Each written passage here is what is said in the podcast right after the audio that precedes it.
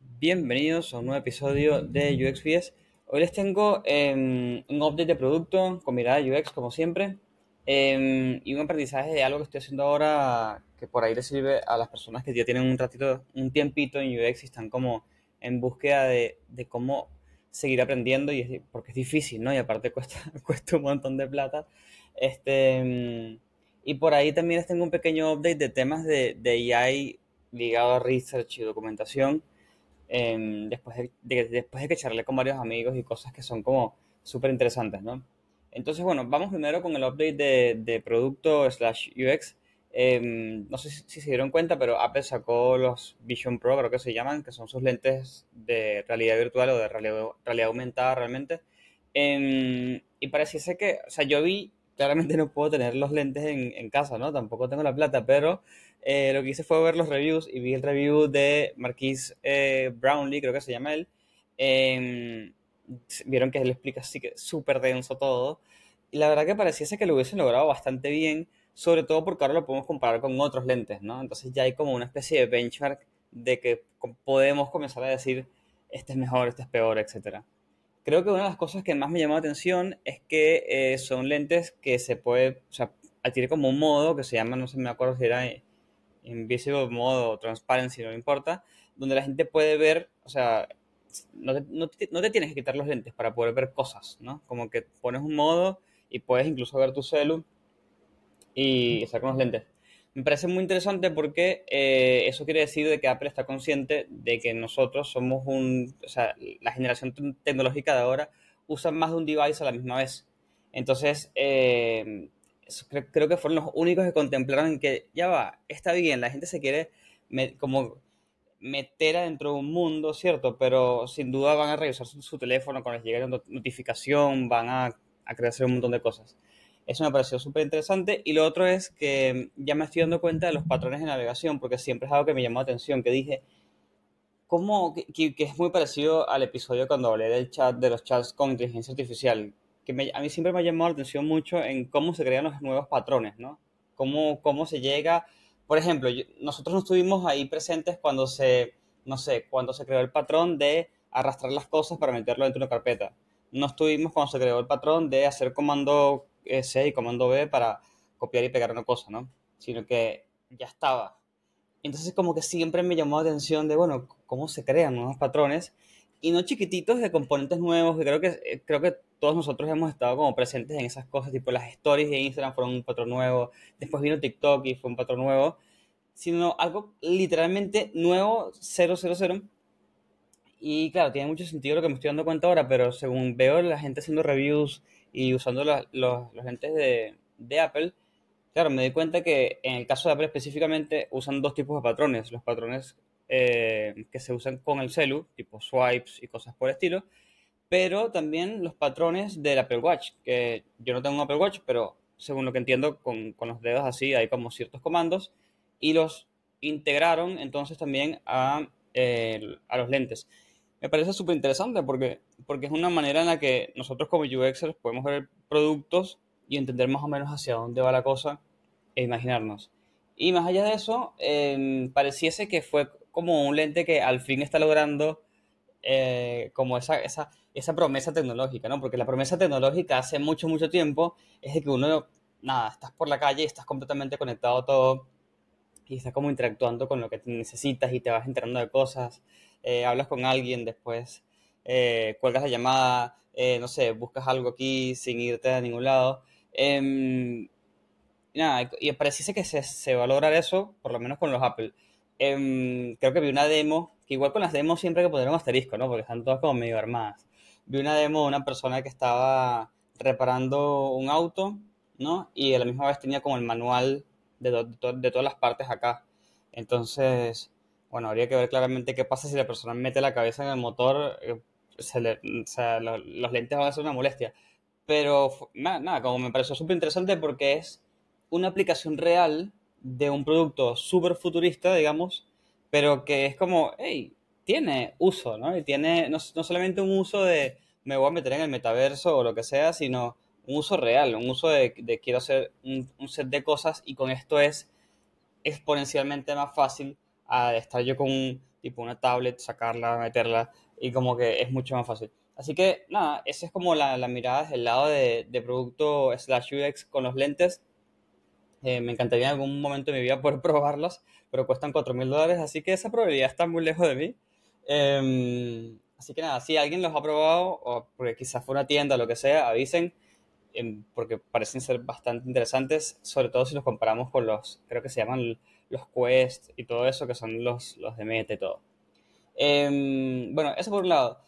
Por el lado de la, de la reflexión de, de, cómo seguir aprendiendo mientras, mientras avanzas en UX, les tengo un consejo que estoy seguro que ya lo he dado mil veces, pero es que ahora lo estoy aplicando más que nunca. Em, me pasaba de que yo venía, tenía ya como un tiempo, más o menos como un año, buscando qué curso hacer, ¿no? Em, porque, nada, ya tengo un tiempo trabajando en UX, ya los cursos que consigo están como, están, eh, no voy a decir que se quedaron atrás porque no, sino que es para una etapa de una persona que todavía está aprendiendo o está como mejorando, mejorando algo muy en particular y suelen ser sí que como hacer entrevistas y cosas por el estilo. Y decía, bueno, ¿y cómo hace la gente que quiere como profundizar y aparte no tiene 10 mil dólares de, de presupuesto para pagarse un curso de UX, literalmente tipo una certificación de Norman Group, ponele o cosas por el estilo. Y lo que estoy optando a hacer, eh, que ya yo lo venía recomendando, pero ahora lo aplico más que nunca, es comenzar a hacer cursos de disciplinas que están como a los lados y hacen cosas parecidas a nosotros. Em, y, como que yo me tomo el, trabajo de decir, bueno, ok, déjame yo dar la vuelta de tuerca a esto a nivel UX y decir, eh, no sé, si, si hablan de, de, clientes, yo sé que tengo eh, mis, mis, clientes, entre comillas, son los usuarios, sé que mis stakeholders son diferentes a simplemente un cliente, etc. Em, y es lo que estoy haciendo. Entonces comencé con em, los cursos de Project Management de Coursera. Esto no es publicidad, de hecho. De hecho, dato de color, a mí no me gusta Coursera. Me parece que es una plataforma que es, bastante antigua. Em, la dinámica es como medio densa. Pero bueno, dije, ok, esto es lo que está a mi alcance económicamente, déjame ver qué puedo hacer. Y la verdad que siento que estoy logrando dos cosas muy interesantes. Em, una, estoy validando conocimiento, que eso es algo que yo en algún punto hice cuando me metí en IDF. Como yo aprendí UX como de forma muy libre, yo decía, bueno, pero yo quiero validar el conocimiento que sé. Entonces me hice un montón de cursos de, de IDF y, y fue divertido porque como que comencé a tapar huecos de información que no tenía o que no sabía o que, estaba como mal aprendida. Eh, y después, y había muchas cosas que era como que sí, sí, contestar, contestar, seguir, seguir, seguir. Y más allá de que, ay, qué fácil, era, ok, bien, mi conocimiento está bien. entonces ahora estoy haciendo más o menos lo mismo, pero con la parte de Project Management, que dije, ¿es algo que es de PM? Sí, pero la realidad es que como Product Designer y mientras más seniority, más participas en el management de un proyecto. No importa si trabajas para un producto, no importa si tienes clientes, no importa. Como que estás muy presente en eso, porque participas en, el seteo de objetivos, porque participas en temas de roadmap, cómo medirlo, seguimiento de medición, propuesta de mejora, eh, qué dejar para la de uno, qué no hacer ahora, por qué sí, por qué no, limitaciones técnicas, como que uno está muy presente allí. Entonces eh, tomé ese curso y comencé literalmente desde la ABC para yo estoy como en esa búsqueda de decir, a ver, ¿en qué momento se me hace complicado para yo entender en qué, cuánto nivel de conocimiento de, de Project Management tengo, ¿no? Entonces ya hice el de fundamentos, que eran cuatro módulos, y bueno, adentro de los cuatro módulos hay un montón de contenido. Eh, lo hice creo que en tres días, una cosa así, en los almuerzos, lo hice. Y ahora estoy como en el segundo módulo, que no recuerdo muy bien cómo se llama. Eh, nada, que es donde te enseñan tipo qué son los objetivos SMART, qué, son, qué es la metodología OKR. Y es divertido ver como que esta visión em, del PM con respecto a, a, los OKRs, ¿no? Es como, no es completamente diferente, pero es parecida. Eh, tiene como sus cosas diferentes y, y, nada, es eso, como que me tomo la tarea de, a ver, ok, yo no quiero ser eh, PM, eh, pero esto sí me sirve un montón, que puedo adaptar, que puedo entender, que, que dejo un lado porque esto no nada que ver conmigo. Y nada, ando en, ando en ese plan. Básicamente, si son personas que tienen un tiempo en UX y están como, bueno, ¿y qué curso hago? Porque claramente no tengo 5, 7, 10 mil dólares para hacer una certificación, les recomiendo muchísimo esto. Eh, y lo último es lo de eh, AI, ¿cierto? Yo no les puedo comentar específicamente procesos de la, de la, empresa en la que trabajo, porque por un tema de privacidad, claramente, pero sí lo puedo hacer de manera general para que entiendan eh, la recomendación, porque esto es algo que charlé con varios amigos, que, eh, una, que aparte es una charla que tuve con ustedes como en, en, otro episodio, creo que hace dos episodios atrás, de que dije que, que estoy logrando como optimizar mi tiempo de research, pero sobre todo la parte operativa, porque no me siento cómodo éticamente, tipo, pidiéndole a ChatGPT, dame todos los insights, ¿no? Me parece como que es un montón. Eh, y lo que está surgiendo ahora, lo que veo que muchos amigos están haciendo en sus, en sus respectivas empresas, es, eh, aparte lo, lo ato con el tema de la documentación, que en estos días dije como, bueno, está bien, reaprendí un poco de que alguna documentación está bien, eh, y lo hacen súper interesante porque muchos que claramente usan Slack, eh, se, se, agarraron de aliados a, a, la gente de IT, a la gente eh, de data de sus empresas y comenzaron a hacer bots. Estoy segurísimo que algunas de sus empresas ya tienen bots, ¿no? Eh, y por ahí son como bots que de algún punto son medio inútiles porque o incluso usan interacciones que ya Slack tiene, ¿no? Como para hacer encuestas de satisfacción, de cómo se sienten en la empresa, etc. Pero bueno, eh, comenzaron a hacer bots y es muy interesante porque yo estuve hablando con ellos y lo que hacen es que lo conectan, lo enchufan, por decirlo de una manera como súper más en español, lo enchufan a su a su documentación. Y un poco lo que están haciendo es de que la gente, de tener un bot donde cualquier persona en la empresa, eh, UXer o no UXer, no importa, pueda consultarle a ese bot eh, sobre proyectos específicamente enfocado en la parte de UX y que ese bot les devuelva información. Y si tiene información, no sé, que tenga un link y yo qué sé. Y está buenísimo porque todo esto se hace con inteligencia artificial y lo que hace, lo que ellos, lo que me están contando mis, mis, mis colegas, para decirlo de alguna manera eh, más formal, es que ahorra mucho tiempo de preguntas básicas, ¿no? Tipo, ay, ¿qué pasa con esta pantalla de error cuando, bueno, pasa esto, ¿no? Como aquí está, aquí está la documentación. Y evita, eh, básicamente les está evitando muchas llamadas perdidas de tiempo de, preguntas como muy básicas y la consecuencia también es que las otras personas pueden trabajar más rápido porque no hay que esperar la, la meeting y sacar las dudas, sino que la meeting solamente ocurre si la duda no fue respondida o esa información no estaba. Eh, y la tercera consecuencia es que para un onboarding es súper eficiente porque entonces la persona que está nueva se puede dedicar todo el día si quisiera a caerle preguntas al bot eh, o literalmente, o ni siquiera es pregunta porque por ahí hacer preguntas de un producto que no conoces es complicado, pero dame el link de el feature tal, por ejemplo, y le, y le tiran el link y es como muy fácil, ¿no?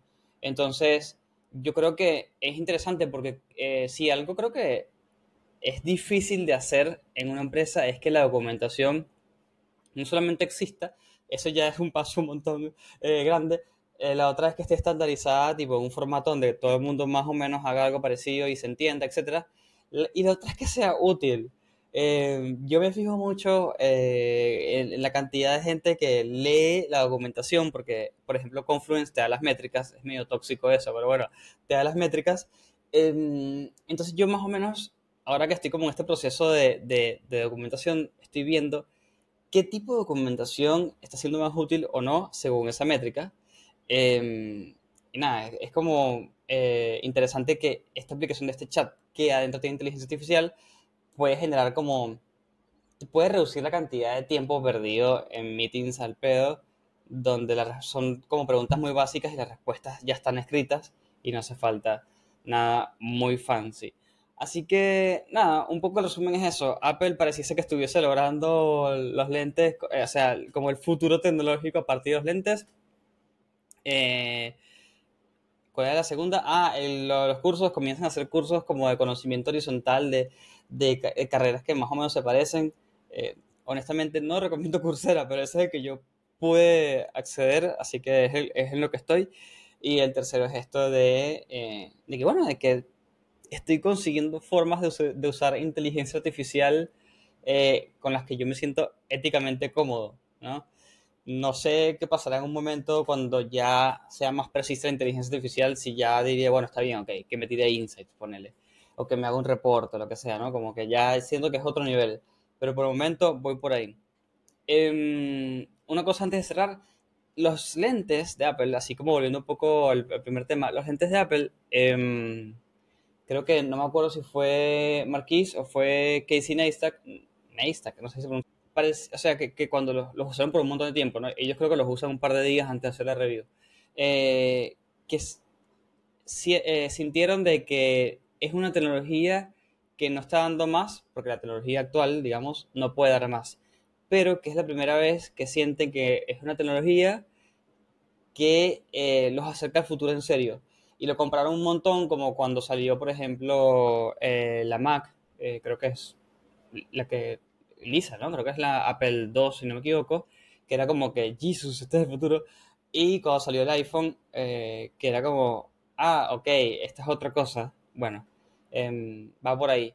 Lo comparo un poco con eso porque, por ejemplo, cuando salió el iPhone, quizás gente que no sabe, pero no tenía el Apple Store. O sea, no, las aplicaciones que había eran las que estaban instaladas y ya. Y un poco lo que pasa con esto es más o menos parecido. Tiene problemas de batería, yo qué sé. Eh, y por eso hicieron como esa analogía. Pero nada, es muy interesante porque pareciese que, que eh, por fin estamos dando como ese paso al mundo de realidad aumentada y virtual, que es como... Eh, yo creo que desde que tengo memoria de chiquito es la promesa. Es, eh, que eso se vería, que eso va a ser la, la, forma de, interactuar con la tecnología y bueno, parece que se va a dar, ah, que va a ser real. Así que eso fue todo por hoy, gracias por escucharme y como siempre nos vemos en la próxima.